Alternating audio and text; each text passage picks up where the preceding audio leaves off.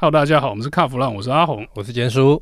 其实我们今天讨论一下你那天打给我抱怨那个保险的事情哦。但是是我听一听哦，我觉得这个抱怨还蛮好 笑的，等一下跟大家一起分享一下。基本上就是保险理赔的问题。好，那个我我先讲一下好了，就是我之前一个同事在 Carlink 的同事，那他妈妈一台 M 叉五，好，那那个时候就出车祸嘛，那他他的式样是什么？M 叉五加 Mazda Speed 的大包，结果呢出车祸，保险公司居然跟他讲说，哦，你这个包哈、我不赔，我只能赔你原厂的原本的包啦，不能赔你 Mazda Speed。那那个小朋友就就火大了，你知道，他说啊，我车子在你这边买，用这个价格买，保险也在也是你这边 sales 跟我讲的，我也没有去外面找，那为什么会只赔这个样子？原厂包，他的观念是原厂包啊。其实我那时候听到，我就觉得，诶，对啊，啊，我都在你这边买，为什么不能赔？哎，不是，我在那边听我，大家觉得我是不是又那个脑雾不接话？其实我是听了，我觉得很无言啊。其实大家对于保险可能都有很大误解在里面哦。以这个例子来说好了，嗯，你说，哎，我车在这个马自达某经销商买的，对保险也你处理的，，对，大而包也且在你注册装的，而且它的重点是在于说，哎、这个 Mazda Speed 这个这个包空力套件，这是你原厂出的，啊，你加给我，啊，结果后来你车坏掉， 你居然不赔，大家又看不到画面。我刚刚是一直翻白眼了。是，大家可能觉得说保险我保那个车嘛，对不对？嗯，但是对于保险公司来讲，保险公司对的是一个，它并不对车，它对的其实是价格。哦，价格啊，就是譬如说，哦，嗯，你这车一百五十万，是，那我就买个全险的话，就是这个车如果假设撞车了，嗯这一百五十万可能要赔，呃车撞烂的话，这一百五十万可能要赔你全损哦。嗯，但保险公司也没那么好的，没那么仁义啦，哈，是，就是他可能说，哎、你这车已经开了半年，所以嗯折旧，嗯本来保一百五十万就折到一百二十万，我赔你一嗯百二十万，嗯现在嗯三十万，你那个车你开了半年扣个三十万合理吗？是，嗯哦，刚这个数字是我随便讲的，并不是一个实质的数字哦。那就是让大家理解一下，就是保险公司就是赔你价钱嘛，对赔你钱，对不对？对。今天马自达 MX-5 这个案例，嗯，我觉得很值得讨论，因为应该很多人的反应都跟你这个小朋友的反应是一样的哦。其实基本上也跟我一样， 因为我也不了解这些事情，你知道对，吗？所以今天叔打来跟我讲的就是又很激动，然后又在抱怨，然后我就一直、嗯在电话另外一头，我又是一直翻白眼，想说你写的老欢灯啊，写的然后回到案子上，马自达车在马自达买的，在马自达买的保险哦，嗯，撞车是马自达该修该赔，对，这里都没问题。对，这个都没问题，那这个大包呢？嗯，为什么不赔？不知道啊，啊，因为小朋友是想说啊，反正就原厂的嘛，但是你大包是加钱买的，对不对？没有，你的大包在就算是他业务送你，嗯。他也要必须要有一个出货的发票吧？这个我就不清楚。你看，那监叔事情都搞不清楚，就来找我找我抱怨，然后还一副他妈的自以为是包青天的样子。不是啊、这因为因为小朋友也不清楚。 你不要不要把罪怪到我身上来。一般人去买车，应该就是反正就开发票嘛，车上会 会有发票嘛， 对不对？就一包了嘛， 怎么还会有那种什么这个又那个的发票？ 人家也搞不清楚啊。哎、你车是不是都车商送的？听起来是没买过车的样屁子。嘞，我又不是其他名字。哎哎，哎我没有讲，我的车也没有加过什么大包，什么什么其他配件，完全没有。我修哦蛋你卡电一下，我拢拢去给你办了。哎，好，一直也讲不到重点哦。是，大包一定是加装的，因为马自达在台湾从来没有卖过 Mazda Speed 的特试车，嗯嗯所以那个 Mazda Speed 虽然是原厂包，对，但是它一定是后装的。嗯，我不相信他在买的时候可以定到说，哎、整车 Mazda Speed，哎、马自达不要出个特试车来赢我哈，所以那个包一定是后加。对那不不管他在哪里后加，他一定有对费用，对，工资也好，零件价格也好，嗯那保险公司要对的是费用啊。对，所以你在投保的时候，嗯，你保的是原装的样子，就是还没有加装大包的样子。对吗？你车价一百五对十对万，大包除外嘛，对不对？嗯你去保的那个价格一定是这样子吧？对。那我当然只赔你这些部分啊。嗯嗯嗯嗯，对，因为保险这种事情讲的是一个契约精神嘛，对不对？对你投保的车子是长什么样子，我帮你恢复原状， ，OK，修理费是多少，我帮你出，对不对？对，那这个就是为什么我撞破的是马自达 Speed 大包， 但是你赔我原厂的保杆，所以问题点在这里。那这样子我改装品是不是都不能装？不能嗯撞了保险公司不赔？嗯，理论上是的，撞了保险公司绝对不会赔你的，啊是他会赔你一颗原厂圈啦，对赔你一个原厂的前保杆啦。对，但他不可能赔你一个什么马自达 Speed 的这个大包啦，或者是说一个什么改装的 NK 轮圈，不可能。那如果这样的话，我那我就有一个疑问哦。 OK，像宾士他们不是有有时候会出什么 AMG 的特仕版，不会说到时候撞了包杆整个整个坏掉好了，连水箱都 都坏了，然后我只能赔你一个阿凡嘎。我觉得你还是没有搞懂问题点在哪里哦，就是说嗯，今天我如果是一个呃，大家最爱的 C 三百加 AMG 套件哦，对，但那个车如果是原厂 AMG，嗯，你出来的时候就 AMG 包 AMG 圈在上面，对，保险公司要赔你，因为你投保价格一定不是一般的 C 三百，你一定是 C 三百 AMG Line 嘛，嗯，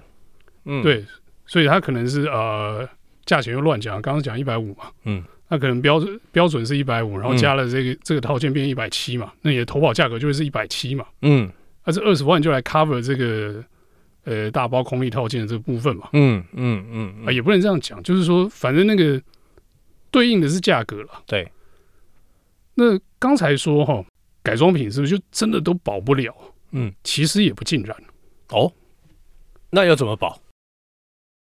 我昨天有跟保险公司的朋友通电话，是，我就问他这个问题，啊嗯，因为我觉得这个事情实在是太白烂，而且太多人不知道。对，你可以保零件险，额外再保零件险。对，我请教你，这个零件险，如果我今天是在外面的厂商装的，这样可以保吗？不是在原呃，不是在那个什么原厂总代理那边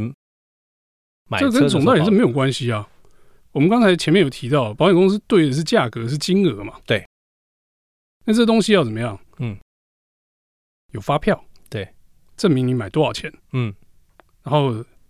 呃有照片、有资料让保险公司佐证，就是这东西你确实装到车上了。对，然后这东西花了多少钱，发票嘛，嗯，嗯工资多少嗯什么的加一加。对，然后呢，你就可以凭着这个金额去说，哎呦，这东西保个零件险， ？OK。那譬如说，好，如果照你这样讲的话，譬如说，我现在在外面我买呃换了四颗 BBS 的圈，十二万。那这十二万，我再去跟保险公司讲说，我要保这个零件险，是不是这个意思？类似这样子啊。但我觉得轮圈要保存的几率可能不是很高哦、嗯因为轮圈算消耗的快的东西 嘛。因为这个东西其实就跟一般的我们这种定型化契约的保险不太一样，大家不是嗯常讲什么甲式、乙式、丙式、车碰车、什么第三人、什么超额什么这些对大家很对熟悉的这些保险的项目哦，嗯那那些都有一个固定的这个算式跟表可以去推说，哎、这个车你在先开一部兰博基尼，这个保险费要多少钱，可以算出来的， ，OK，就可以从那个表格去推出来。比如说，哦，我们坚叔是一个好好驾驶。嗯然后保险费可以便宜一点，但是老人家开不快。 啊，那反过来，坚叔今天如果是一个二十岁的小鬼，然后买兰博基尼，哦，这不行，这风险系数很高，这保险费很高嘛。对，就可以有一其实保险公司有一个表格或者是有个机制可以去做这个推算的事情。，嗯但是在零件险这一块，哦，嗯我问的那朋友他说他们公司哦，这这个资料库并不齐全，并没有像是我们刚刚讲有一个什么表格可以推算这样子。哦他说，变成说，呃，可能要依照驾驶人的状态，嗯比如说年纪啊、性别啊，然后还有有没有肇险肇事记录啊，嗯是去推算驾驶人的这个风险系数对哦，然后还有这个车款的风险系数也要算下去，嗯然后再去这个计算，就是说你这东西坏掉，我要赔你多少钱哦？保险公司认为说你撞掉的几率是什么百万分之一之类的哦对，然后再把那个费用摊下去。因为没有一个定型化的表格或者是说一个资料库在，所以这个东西就变成说这个价钱的波动会比较大一点。 OK，但是所以其实它是有一个大概的比例在了。嘿，所以精确的没有，但是大概的比例会有，对我没有办法回答说你的 BBS 买十二万去投保要保多少钱，嗯但是他们有抓一个比例，我记得是差不多百分之五左右啦，就比如百说分之你 OK 百你改十万块，对，十万块的改装品，那那个呃投保的金额，呃不能说十万块改装品，十万块的附加的零件好了，嗯嗯投保金额可能是四千到五千块左右，百分之四到百分之五左右这样子， ，OK，但是不是一个很稳定或者是说可以到处套用的这个数字。所以要看每一家，因为每一家保险公司会不一样嘛。对，因为这个东西每一家保险公司对于这件事情的看法不一样。嗯嗯嗯，就有些人说，哎、你来保这个东西，代表你是爱惜车子嘛？对，那你的出险的几率应该不会太高，嗯所以我可以算便宜的保费给你，嗯嗯嗯，因为我觉得我赔到这件事的几率不高嘛，对不对。对那可能也有保险公司想法不一样，可能他的想法是说，靠，你连这个妈的轮圈都要来给我投保，这肯定是要 A 我的、啊，嗯诶轮圈十二万是不是？嗯保费一万二啊，十分之一啊，嗯嗯嗯嗯嗯，也是有可能啊。对，那其实讲到这个，我就想到一些像是古董车的保险，哦，这是蛮有意思，因为这我之前有研究过。是哦呃，一般车的保险，我们刚才讲的甲式、乙式、品式嘛，对不对？对。那我在一些英国一些杂志上就看过，英国人对于这个老车保险有还蛮好笑的哦，嗯而且那个是一个抢手的生意哦，对保险公司来说，嗯这保险公司说：“哎、你这个车哦，来我们家投保，嗯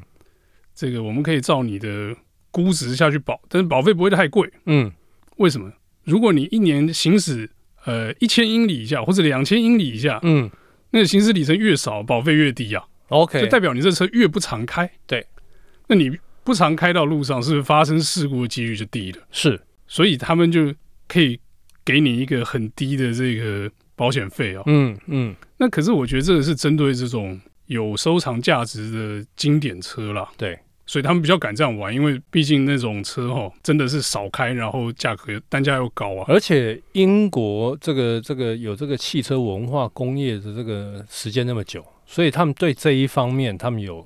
很深入，而且做了很多很好的规范嘛。其实我觉得反而不是汽车文化的部分，这这其实是金融业的发展的程度哦，嗯尤尤其是这个保险业的部分。 ，OK，那你看，像台湾其实很多时候保险都很那个啊，你看我们都习惯买这种套用的定型化了嘛，很少人对去做这种克制化的事情啊。嗯嗯那我讲一个最好笑的，好了，几年前我们一个朋友啊，嗯开九一嘛，嗯，好，不是新的九一，他那个是当时是他老爷车跟古董车中间，嗯他开着那个车去保险公司说，我想帮这个车买保险，嗯，九一保险合理吧？合理。但是呢保险公司不知道怎么卖，为什么？说啊，这个先生哦，你这现在你这台车哦，残值看起来啊，哎，只有二十七万啊，嗯，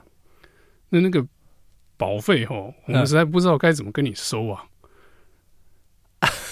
对，就是就是套到那个原本的那个常用那个规格里面之后就，就不成事了嘛。嗯那你说，哎、保时捷保一个二十七全损二十七九一全损二十七万是要干嘛啦嗯？嗯嗯，你九一撞掉二十七万修得起来吗？修不起来啦。不太可能嘛，对不对？嗯所以这个事情就变成一个很吊诡的罗生门，就是说 OK，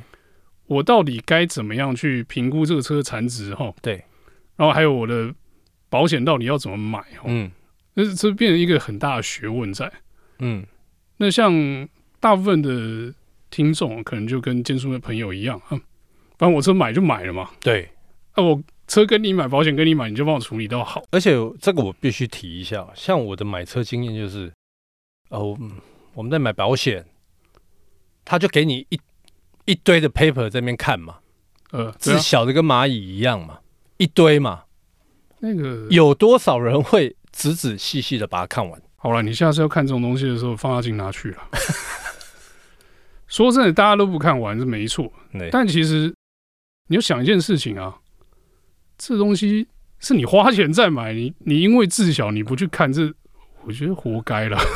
是的啊，所以所以我跟你讲啦，这个就是哦，保险公司它就可能有一些陷，我我个人看法就是一些陷阱，所以你看这一次的那个疫那个什么疫情险保险，那活该嘛，保险公司自己要赔嘛，对不对？ 我觉得这个算是啦，因为其实在，在往前一年，某一家保险公司卖了这个防疫险，大赚十亿嘛。是啊，那因为那时候控管很严格，所以大家就就出不了险嘛。对所以那个一人五百块，我收了十亿，哎、厉害啊！厉害啊，对，那今年疫情不一样，是你保险公司没评估好。啊嗯那是你活该嘛。对，那保单卖了不赔，就对跟你 Mazda Speed 大包撞到不赔是一样的状态， 只是赖皮的从客人变保险公司而已。对对对，对就是对没有契约精神这件事情。是，所以我倒觉得，像我我朋友这个例案例啦，其实搞不好很多的听众也都会碰到。一定会的，因为我觉得大部分人都是这样子。嗯对，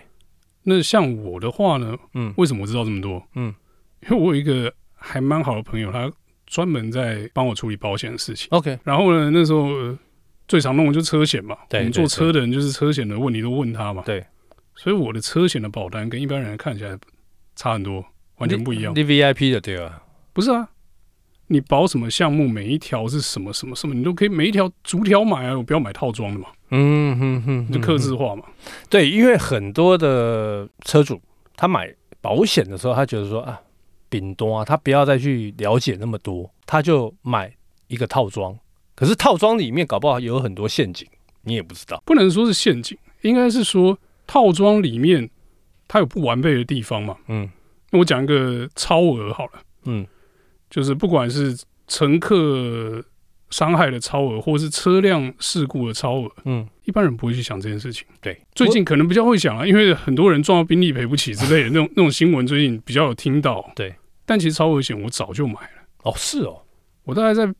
十几年前就已经有买超额这件啊事你。看喝给啊，你当初开的是保时捷不一样啊，这跟后牙没关系，超额才几千块而已啊！哦几几千块，可是对我们来我跟你讲，哎这个事情是怎样？遇到奸叔开劳斯莱斯从旁边过来的时候，我撞他我也赔得起，哦，所以你下次不要开那台车出门，我一定撞你。我不会去买劳斯莱斯，我我你卡口一家一杀啦，卖我别供啊！黑加宾利，好哦，那我们这一期有关保险的部分呢，就到这边告一段落。那如果大家对保险的议题很有兴趣的话呢，我们下次或许可以找这个保险从业人员来我们节目里面跟大家一起分享一些保险的五四三跟实际的实战经验哦。谢谢大家收听。谢谢。